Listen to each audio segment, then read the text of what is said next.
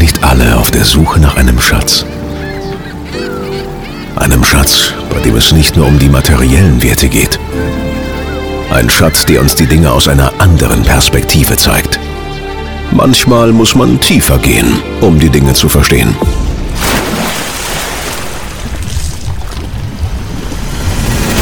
Tauche ein, tauche ab und lass es uns gemeinsam öffnen. Mein Sprecher, Schatz, Kästle. Performance, Interviews, Mindset, Studiotechnik, Stories, Hintergründe, Perspektiven. Hallo und herzlich willkommen beim Sprecher Schatzkästle mit einer neuen Ausgabe. Und heute gab's gute Nachrichten, haben mich erreicht ähm, per E-Mail heute Nacht.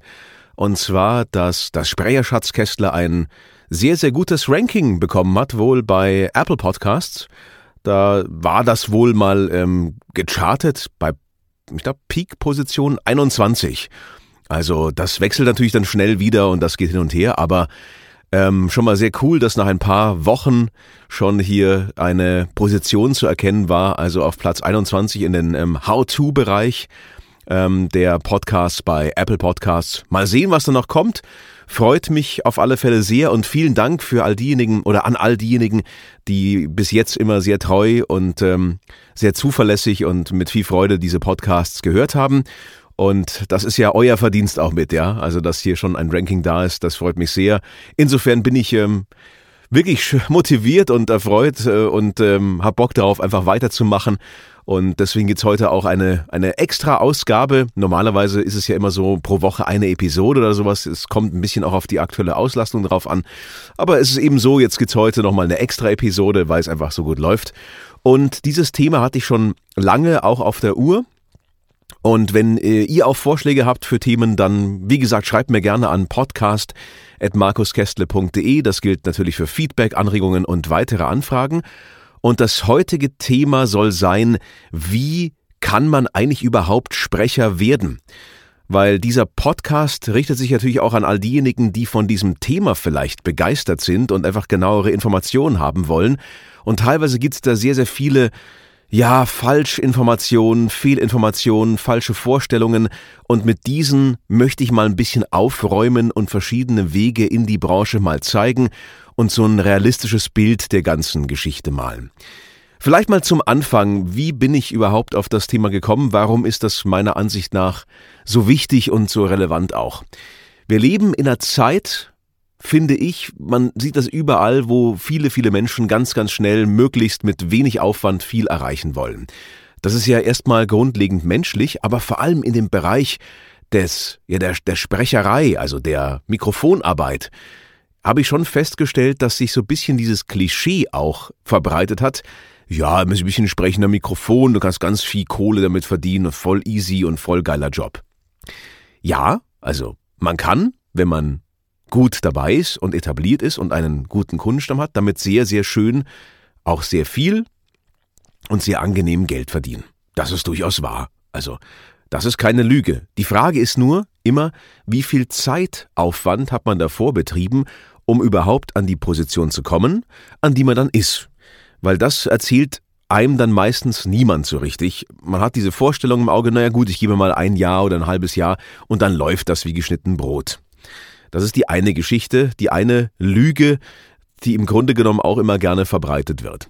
Und das andere ist eben das, dass es so verkauft wird, so ein bisschen, als könnte das ja jeder machen. Und das ist das ja im Grunde genommen nicht schwierig. Man braucht nur äh, irgendein Mikrofon und muss sich ein bisschen was herrichten, ein bisschen Technik und schon kann man loslegen. Und auch nichts ist eigentlich weiter von der Realität entfernt als das, ja. Dennoch ist es natürlich so, dass es immer wieder auch neue Nachwuchssprecher und Talente gibt, die ganz, ganz toll sind. Darauf kommt aber eine ganz, ganz große Menge, und seid mir bitte nicht böse, ich bin hier in dem Podcast total ehrlich, die es lieber lassen sollten. Man merkt, ja, den wurde einfach ein Traum aufgebunden, ein Bären auf, ein Bär aufgebunden und äh, sie sind diesem Traum verfallen, aber man weiß beim, beim Zuhören, das wird für die wirklich große Nummer niemals reichen, wenn es überhaupt so, mal so weit reicht, dass er seine laufenden Kosten damit oder sie decken kann. Und diese Ehrlichkeit, die vermisse ich ein bisschen so in der Branche. Weil es gibt ja dieses Sprichwort, es wird nicht der Goldschürfer reich, sondern derjenige, der die Schaufeln verkauft. Und mittlerweile gibt's in der Sprecherbranche auch ganz, ganz viele, die wirklich nur die Schaufeln verkaufen. Und aus diesem Grund gibt's jetzt mal meine Sicht der Dinge, wie eigentlich der Einstieg in diesem Bereich, und auch da gibt's ja verschiedene Sparten, die wir uns auch gleich anschauen werden, wie der überhaupt sinnvoll funktionieren kann und ob es überhaupt eine realistische Chance gibt, für euch da auch profitabel zu wirtschaften. Also ist das heute eine sehr kritische, vielleicht auch eine etwas kontroverse Episode, aber es müssen ja auch nicht alles viel gut Episoden sein. Ja, man kann ja auch mal Episoden machen, die ein bisschen mehr ins Eingemachte gehen. Also steigen wir mal ein und ähm, kommen mal zum ersten Punkt der ganzen Geschichte. Damit fange ich bei meinem Ursprung an. Bei mir war es natürlich so eine Ausnahmesituation, ein Sonderweg, ein sehr spezieller Weg, denn ich komme ursprünglich ja von der Radiomoderation. Aber ich habe die sehr, sehr früh begonnen. Also ich habe mit 12, 13 schon meine ersten Jugendsendungen gemacht und es gelang mir dann mit 16 bereits ins professionelle Radio einzusteigen und von da an war eigentlich im Grunde genommen meine ganze Jugendzeit geprägt von der Arbeit am Mikrofon und auch von der Arbeit in Produktionsstudios. Also auch die technische Seite war mir immer sehr, sehr geläufig und ich habe das geliebt, im Grunde genommen sowohl das eine als auch das andere zu machen.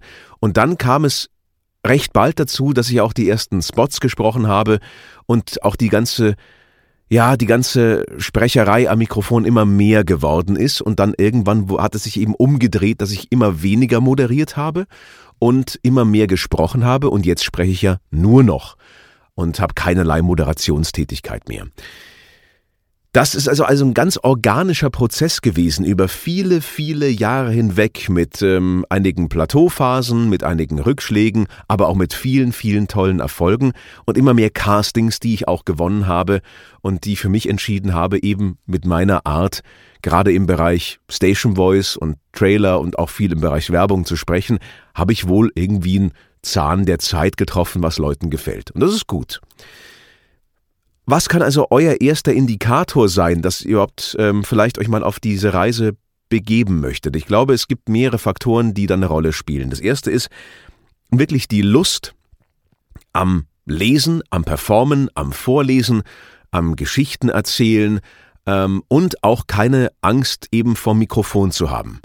Weil es ist schon was anderes, und das erlebe ich auch immer wieder, wenn zum Beispiel Schauspieler im Synchron ganz junge anfangen und dann am Mikrofon arbeiten ist da oft eine Hemmschwelle da, während es bei mir ganz andersrum ist. Ich habe meine ganze Jugend am Mikrofon und mit Kopfhörern gearbeitet. Bei mir ist die Hemmschwelle da, den Kopfhörer abzunehmen zum Beispiel. Ja? Also bei mir ist das genau invertiert. Ein Indikator, also wirklich Lust daran, darauf haben, zu lesen, mit der Stimme und mit Sprache zu arbeiten. Einfach eine große Affinität für Sprache und für Stimme ist eine der Grundvoraussetzungen überhaupt, dass man sich mal weiter damit beschäftigen sollte. Dann kommt ein Faktor dazu und der wird eigentlich fast immer vollkommen vernachlässigt, den höre ich eigentlich nirgendwo. Und das ist Musikalität. Und das heißt jetzt nicht, dass ihr ein Instrument spielen müsst, weil ich spiele auch keins. Zumindest nicht, nicht gut. Also ich meine, ich kann auf der Klaviatur finde ich die Noten und so und, und kann so ganz einfache Sachen spielen, ja. Hat aber nichts mit einem Instrument wirklich beherrschen zu tun. Mein Instrument ist meine Stimme. So sehe ich es zumindest. Aber eine gewisse Musikalität hilft ungemein weiter. Und zwar aus mehreren Gründen.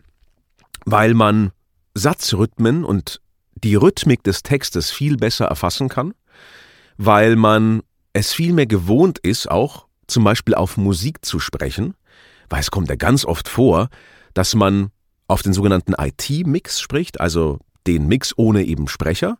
Man hört Musik, man hört Effekte oder M&E-Mix auch genannt, also Music and Effects. Und wenn man da ein gewisses Taktgefühl mitbringt, eine gewisse Musikalität, kann man viel besser mit dem Tonmeister zusammenarbeiten, weil man einfach hört, ah, da ist ein Musikwechsel, ja, da habe ich jetzt hier noch so und so viel Platz und da ist der Musikschnitt, okay, ich, ich habe einfach eine gewisse Grundmusikalität in mir und spüre das einfach mehr, als wenn im Grunde genommen ich da wie so ein Holzklotz einfach nur drauf spreche. Also Musikalität ist Taktgefühl im wahrsten Sinne des Wortes, ist echt eine wichtige Grundvoraussetzung, gerade wenn man viel macht und viel spricht, nicht ins Schwarze hinein oder ins Blaue hinein, sondern eben, wenn man Dokumentationen auch mit aufnimmt oder auch viele Trailer oder auch im Bereich Werbung ist es durchaus mal so, dass bereits ein Grundgerüst vorhanden ist, sagt, okay, hier ist der Musikeinstieg, da steigst du ein. Wenn man dann eben keinerlei Ahnung hat von Musik und so und einfach sich vollkommen, vollkommen verloren ist, ist das von Nachteil.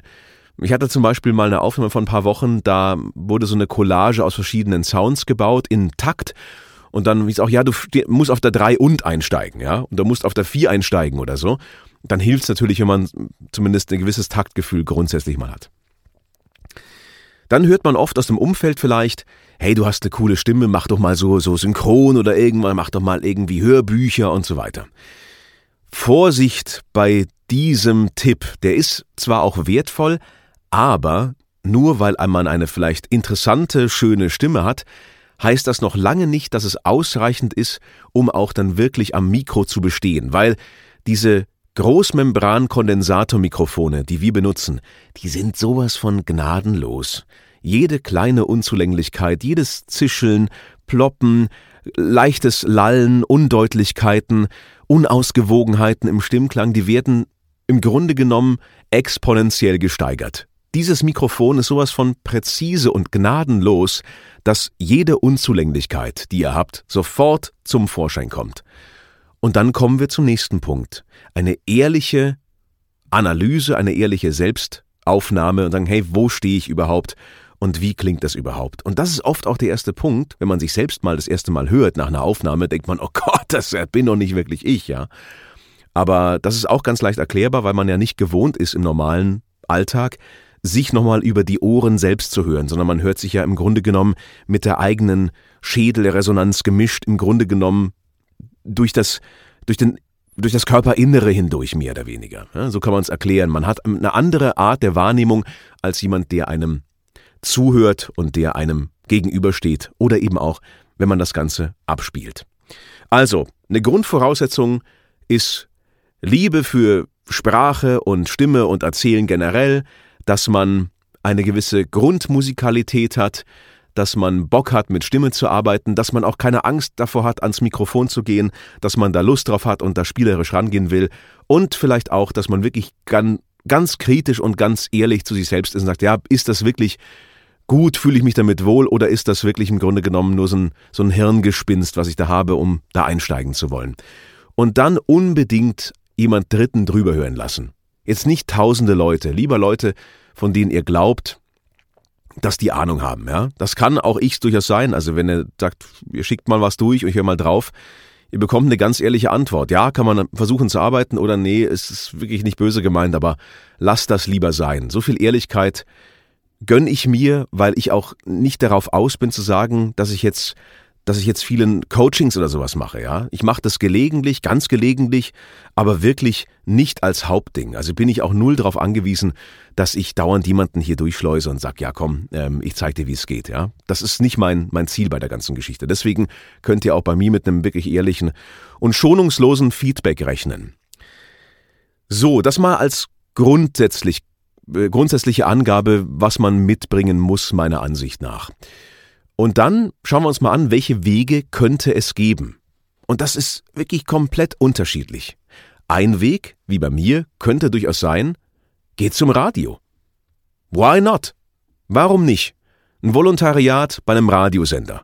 Zwei Jahre lang für ein relativ moderates Salär, wollen wir es mal so nennen, aber dafür bekommt ihr die Arbeit am Mikrofon mit. Natürlich müsst ihr dann eher auch redaktionelle Arbeit machen, vollkommen klar, ja, muss man sich auch darüber bewusst sein.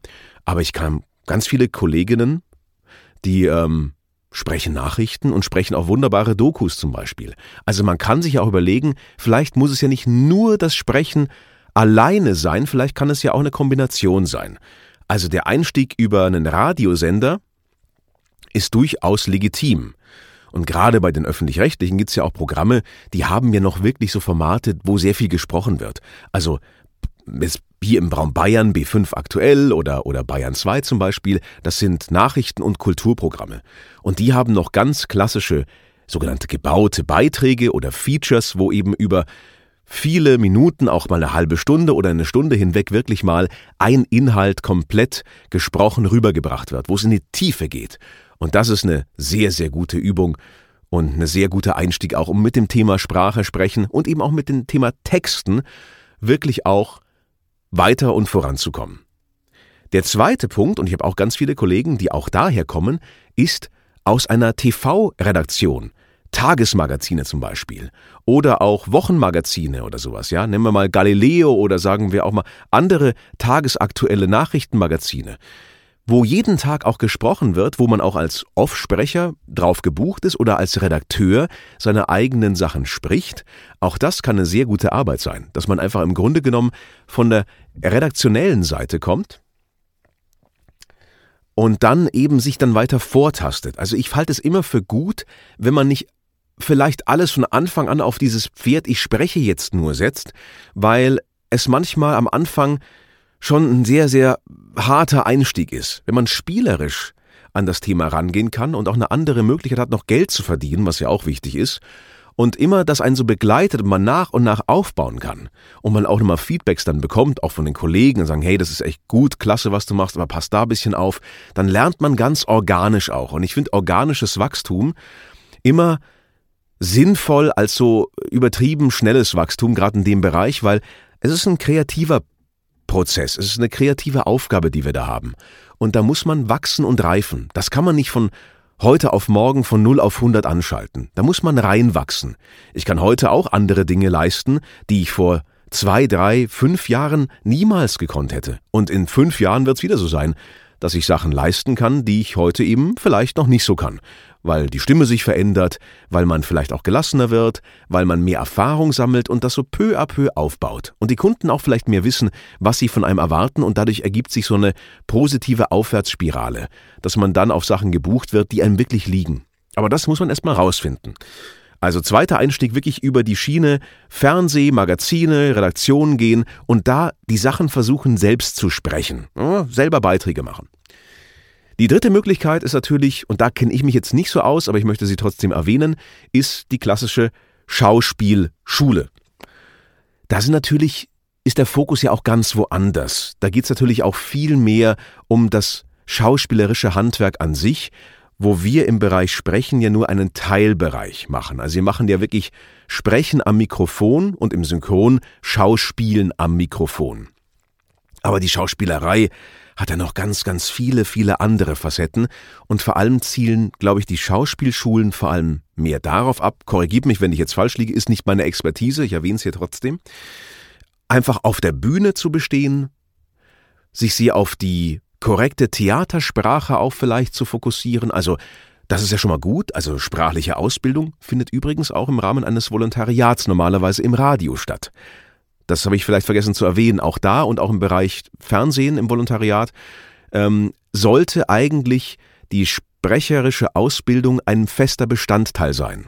Einfach das korrekte Hochdeutsch zu lernen und mit der Stimme umgehen zu lernen. Das ist ja auf der Schauspielschule aber auch fest im Curriculum verankert. Also auch da lernt man ja mit seinem Instrument, mit der Stimme umzugehen und sie zu benutzen. Aber eben eher im Sinne von, wie spreche ich auf der Bühne? Wie kann ich den Raum erfüllen und so, sind andere Schwerpunkte. Dennoch sehr hilfreich und sehr gut, um zu lernen, mit seinem Stimmapparat umzugehen. Und ich glaube, dass in vielerlei Hinsicht, ja, das Mikrofonsprechen, das Synchronsprechen nicht so eine große Rolle spielt in der Schauspielausbildung. Ich könnte mir vorstellen, es wird angeschnitten, es wird auch mal erwähnt und vielleicht auch behandelt, aber der Schwerpunkt liegt, glaube ich, schon auch auf anderen Sachen. Da gibt es ja auch viele, viele andere Facetten die mir jetzt gar nicht so einfallen, weil ich eben kein Schauspieler, sondern ein alter Radiofritze bin. Dann gibt es natürlich die Möglichkeit, quer einzusteigen. Zum Beispiel aber auch mit Hilfe von Seminaren, Workshops und ähm, vielleicht auch Individualcoachings. Das ist natürlich auch eine Möglichkeit zu sagen, nee, ich will das machen und ich möchte auch meine Zeit investieren. Dann muss ich aber sagen, wenn man das wirklich individuell machen will und realistische Erfolge sehen will, und auch Fortschritte erzielen will, muss man meiner Ansicht nach schon damit rechnen, dass man schon ein bis zweimal die Woche mindestens im ersten Jahr wirklich ähm, sich durchnudeln lassen muss. Also sonst bringt das meiner Ansicht nach nichts, sonst kommt man nicht wirklich voran. Ähm, das heißt im Grunde genommen, dann haben wir ungefähr so, sagen wir mal, mindestens 50 Termine, wenn Sie jede Woche einmal, bis 100 Termine im Jahr, die man wirklich mal erstmal rechnen sollte, um wirklich in der Tiefe reinzugehen, um Sachen auch wieder zu wiederholen, verschiedene Schwerpunkte mal auszuprobieren, muss man schon sich echt ein Jahr geben mit intensivem Individualcoaching, um meiner Ansicht nach überhaupt mal an den Punkt zu kommen, dass man ein Niveau erreicht, was vorzeigbar ist. Es mag Ausnahmetalente geben, keine Frage, die das von vornherein wunderbar beherrschen. Aber meine Erfahrung ist doch, dass viele, viele, gerade die Anfang, schon noch gewisse Defizite haben und die muss man einfach erkennen, ausmerzen, die Stärken verstärken, die Schwächen versuchen, entweder daran zu arbeiten oder sich eben auf andere Schwerpunkte zu legen um somit eben weiterzukommen. Also Individualcoaching, Quereinstieg ist natürlich eine Möglichkeit, kostet aber natürlich auch erstmal viel Geld, weil das natürlich die teuerste Form wahrscheinlich auch der Ausbildung ist zu sagen, ich hole mir echt einen, einen, guten Coach, der das auch schon lange macht und äh, mache mit dem jede Woche zwei Termine oder ein bis zwei Termine. Ist schon kostenintensiv, muss man schon ganz ehrlich sagen. Und dann kommt ja oftmals auch noch das Investment für das eigene Studio, wenn man das möchte, für die eigene Aufnahmemöglichkeit hinzu. Also ist das schon eine heftige Nummer dann, die man dann fährt. So, und dann kommen wir zum fünften Thema, und das ist mittlerweile sehr, sehr kontrovers in der Branche diskutiert. Deswegen ähm, möchte ich es hier auch mal erwähnen. Das ist diese ganze Ausbildungsschiene bei der Deutschen Pop. Ich nenne den Namen jetzt mal. Es gibt auch andere, glaube ich, die das noch anbieten. Institute, die einen zum Diplom-Synchronsprecher, zum Diplomsprecher ausbilden. Ja, was soll ich sagen? Also ich kann euch jetzt von meiner Sichtweise sagen und auch von Kollegen, die viel produzieren, dass ihr da meistens, ihr könnt auch sogar gut sein, meistens durchfallt. Im Sinne von einer schlechten Reputation. Also die, die deutsche Pop hat da nicht die beste Reputation. Ich glaube, es liegt vor allem an einem Punkt. Bisher war diese ganze Sprecherbranche immer sehr, sehr hermetisch abgeriegelt. Und das ist eben der Punkt, so, die, die, die sind darauf angewiesen, dass immer volle Auslastung besteht und dass im Grunde genommen Schüler da sind, die diese Ausbildung machen wollen. Ich will gar nicht sagen, dass die ähm, Inhalte schlecht sind. Ich glaube auch nicht mal, dass es schlecht ist, wie es rübergebracht wird. Ich glaube nur, dass ähm, es etwas branchenfremd ist zu glauben, dass man in jedem Jahrgang nur Überflieger hat. Und dass man da ganz viele Leute durchschleusen kann und dass man danach dann in der Lage ist, ein perfekter Sprecher zu sein. Ich vergleiche das mal wie mit einem Führerschein. Wenn ihr die Führerscheinprüfung abgelegt habt dann seid ihr grundsätzlich dazu in der Lage, ein Fahrzeug zu führen und ihr dürft am Straßenverkehr teilnehmen. Deswegen braucht ihr aber nicht erwarten, dass ihr einen Formel-1-Wagen fahren könnt. Und dass ihr auch noch das Rennen gewinnen könnt. Das ist der Vergleich ungefähr. Also Führerschein so mit einem kleinen Polo im Stadtverkehr, das, was wir so machen im professionellen Bereich, auch mit der Taktung, die wir haben, mit dem Zeitdruck, mit dem Wunsch, die die Kunden einstellen, mit der Flexibilität, die man haben muss, mit allem, was dazugehört, ist schon noch ein bisschen mehr als nur sein Handwerkszeug zu beherrschen. Das ist die Grundvoraussetzung, darüber braucht man gar nicht mehr diskutieren. Ohne dass man das beherrscht, braucht man gar nicht anfangen. Und das finde ich sendet die falsche Botschaft. Ähm, das ist schön, dass man sich was hinhängen kann. Man hat ein Diplom, was jetzt auch gar nicht so richtig offiziell ist. Man hat halt das Diplom von dieser Schule. Ja? Aber im Grunde genommen ist das, was wir da machen, eher so im Bereich zu vergleichen wie Musik oder sowas. Musiker kann man auch nicht unbedingt lernen. Also man, klar lernt man es, aber nicht im Rahmen eines normalen Studiums. Es gibt studierte Musiker, die aber davor auch schon saugut waren. Die konnten das davor schon. Das Potenzial kann man meiner Ansicht nach immer davor erkennen. Und das mache ich denen zum Vorwurf, dass ich einfach glaube und den ganz starken Eindruck habe, auch aus Erzählungen und in Gesprächen mit anderen Kollegen und mit anderen Studios, das, was die da machen, im Grunde genommen ein Durchschleusen von ganz, ganz vielen Leuten ist, ohne sich wirklich genau anzusehen, hey, haben die wirklich das Zeug oder machen wir das jetzt, um selber einfach auch Profit zu machen? Also die deutsche Pop und alles Vergleichbares würde ich mit sehr starker Vorsicht genießen, weil das, was wir tun, die Branche, in der wir verankert sind, ist jetzt kein IHK-Ausbildungsberuf. Es gibt ganz viele Wege zum Ziel. Am Ende zählt das, was wirklich hörbar an auf der Festplatte ist, was man gesprochen hat und was am Ende für ein Ergebnis rauskommt. Und wenn das gut klingt und es Leute bewegt und geil ist, dann ist es super. Aber glaubt nicht, dass ein Diplom von irgendeiner Schule euch dazu befähigt, auf einmal jetzt der nächste Christian Brückner zu werden oder sowas. Ich glaube, das ist einfach die falsche Vorgabe, die falsche Maßgabe.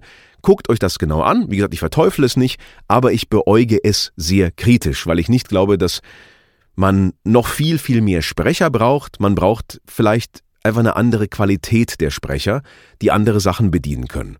Und wenn ihr eine Nische habt, dass ihr zum Beispiel wahnsinnig gut Dialekte könnt oder dass ihr wahnsinnig gut eine bestimmte Stilistik beherrscht, dann würde ich mich eher darauf spezialisieren, als so die eierlegende Wollmilchsau zu sein, die halt ein Diplom hat, aber die auch alles nicht so richtig gut kann und noch keinen Schwerpunkt hat, weil das macht's echt schwierig, ja, gegen die erfahrenen und guten Kolleginnen und Kollegen anzukommen. Das sind so meine Grundgedanken. Also nochmal zusammengefasst, Einstiegsmöglichkeiten. Volontariat, Radiosender, Praktikum mit Sprechererziehung, natürlich, das ist wichtig. Genau das gleiche für Mitarbeiten in Redaktionen im TV-Bereich.